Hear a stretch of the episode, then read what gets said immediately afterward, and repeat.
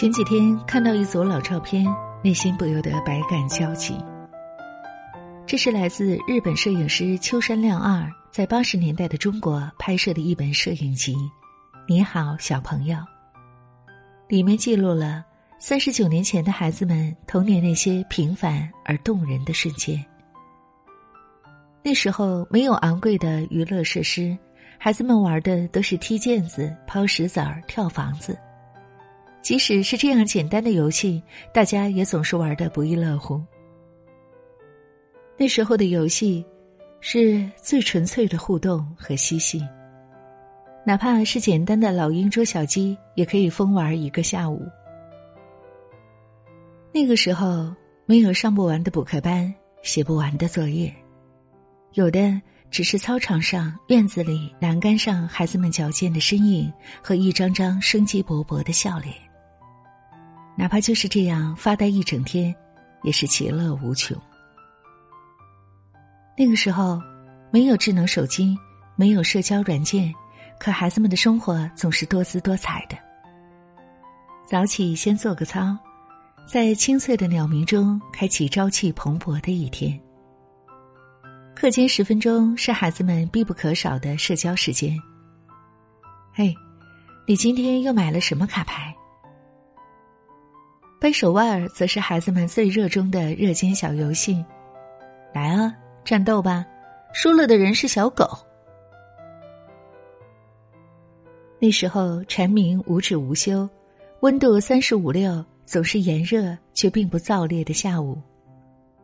孩子的心事和情谊藏在放学时的欢声笑语里。与要好的小伙伴们手挽手一起回家，夕阳西斜，映红了天边的晚霞和孩子们无忧无虑的脸。那时候，没有 WiFi 和各种新奇的玩具，但孩子们却更能专注。回家第一件事儿就是先写完作业，之后就可以和小伙伴们尽情撒欢了。楼下、小巷子里、马路牙子上，都可以看到孩子们打打闹闹的身影，拿着树枝假装御剑飞行，和小伙伴在街头冲锋陷阵，觉得自己不要太帅。院子小点又有什么关系？只要心中装着大大的世界，照样可以指点江山。梦想有时候就是诞生在这二十平方米里。乒乓球、跳皮筋儿、扔口袋，总是玩到妈妈来找才回家。那时候的日子好轻松，小小的身体仿佛有着用不完的活力和热情。儿童节到了。小姑娘们穿着妈妈亲手缝制的裙子，蹦蹦跳跳，时而报幕，时而登台演出。那是每个女孩最期待的公主时刻。为了这次演出，甚至会紧张的羞红脸蛋儿。你见过夜空中最亮的星吗？我见过，它就住在孩子们的眼睛里。那时候的夏天灿烂又漫长。没有空调、冰箱，却几乎感受不到炎热和倦怠。只记得午后蝉鸣、孩子的嬉笑、摇摆的风扇和妈妈冰镇的西瓜。时间很慢，阳光很温柔，一首老歌唱了又唱，一瓶橘子汽水可以回味很久，一支五分钱的冰棍儿就足以换来一整天的满心欢喜。那个时候。天总是特别蓝，水总是格外清澈，每个人都特别可爱。那时候，孩子们在榕树下弹珠子，在树荫下打闹，在海边捉小鱼，在池塘边捉泥鳅，日子悠长，时光温柔，轻轻一跃，整个夏天都在脚下。玩累了，就往草坪上一躺，再顺势打几个滚儿，身上都是独属于大自然的芳香。周末一起相约去海边，在沙滩上奔跑嬉戏，一串串银铃般的笑声伴随着浪花飘散到很远。湖边杨柳依依，湖水波光粼粼，是谁在那里肆意的放声歌唱？让我们荡起双桨，小船儿推开波浪。在三十七度高温的滚滚热浪里，于这个夏天欢快的击个掌。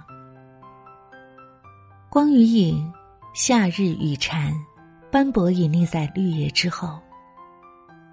四岁的男孩骑着三轮车，好奇的张望。那时候的他一定想不到，原来时光早已悄悄定格。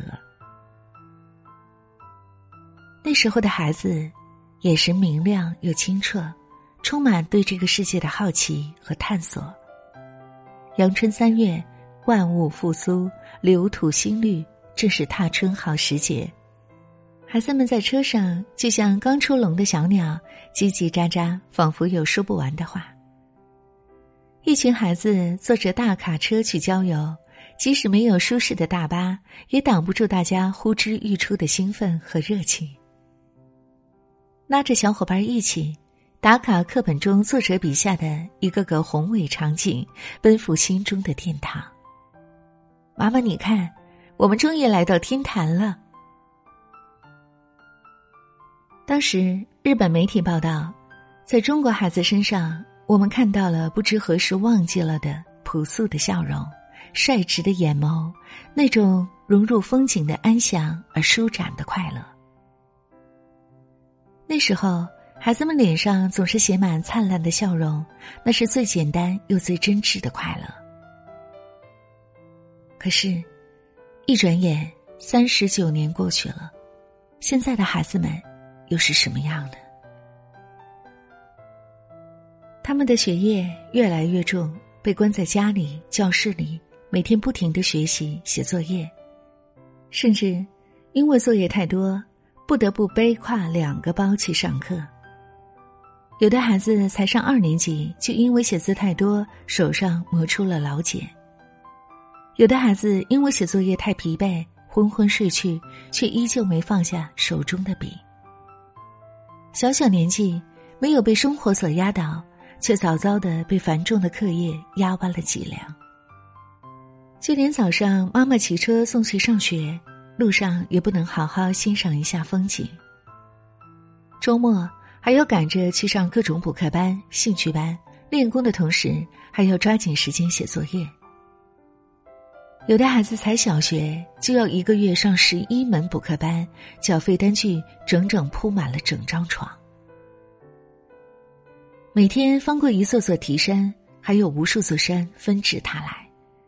在学校里，也几乎没有玩耍的机会，就连课间十分钟，也只能在班级里走动走动。不允许下楼。